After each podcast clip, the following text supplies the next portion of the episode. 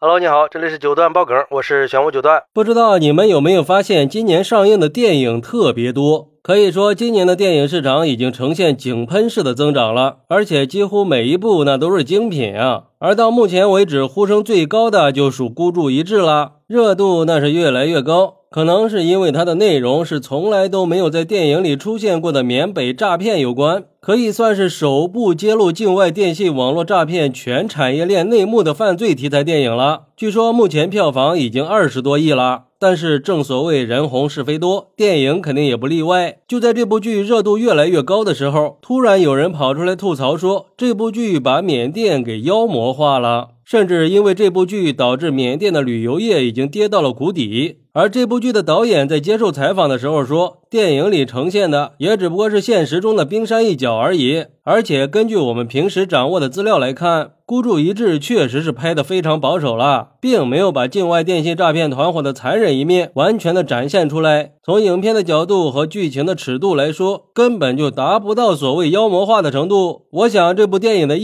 义应该在于警示吧。而对于这个说法，有网友就说了，其实说白了就是动了某些人的蛋糕嘛。要知道，在电信诈骗的利益链条上，肯肯定是存在着大量的既得利益者，估计位高权重的也大有人在。不是有这么一句话吗？断人财路如同杀人父母。而且据说这电信诈骗团伙甚至已经把手伸进了国内呀，对我们的反诈工作者进行恐吓。孤注一掷的导演就是其中之一啊。简直不要太嚣张啊！很明显，这就是有人在搞鬼嘛！为了谋取暴利，泯灭人性，各种乱带节奏。而且这种事儿已经不是第一次发生了。比如说福岛泄漏事件，很多人早就对那些食品避之不及了，可还是会有一部分的网红和美食博主在接受了款待之后大肆的吹捧。至于我们对缅甸的畏惧，其实是人之常情。毕竟每个人的生命只有一次，没有人愿意去沦为奴隶或者死在痛苦里。所以说，妖魔化缅甸。的从来都是他们自己。还有网友认为，电信诈骗在某些地方已经成了当地的支柱产业，这在全世界都已经不是秘密了。现在连个小孩子都知道，一旦去了那里，就会体会到什么是叫天天不应，叫地地不灵。就像金晨在剧里演的角色一样，在脱离了诈骗团伙的控制，有机会去求助当地警察的时候，才发现这里都是官匪一家的，包括当地的普通人也会因为电信诈骗得到一些利益，这才是最可怕的地方。不过，也有网友认为，这种情况也只是缅甸的一部分。缅甸有很多地区都是很太平的，完全就没有诈骗，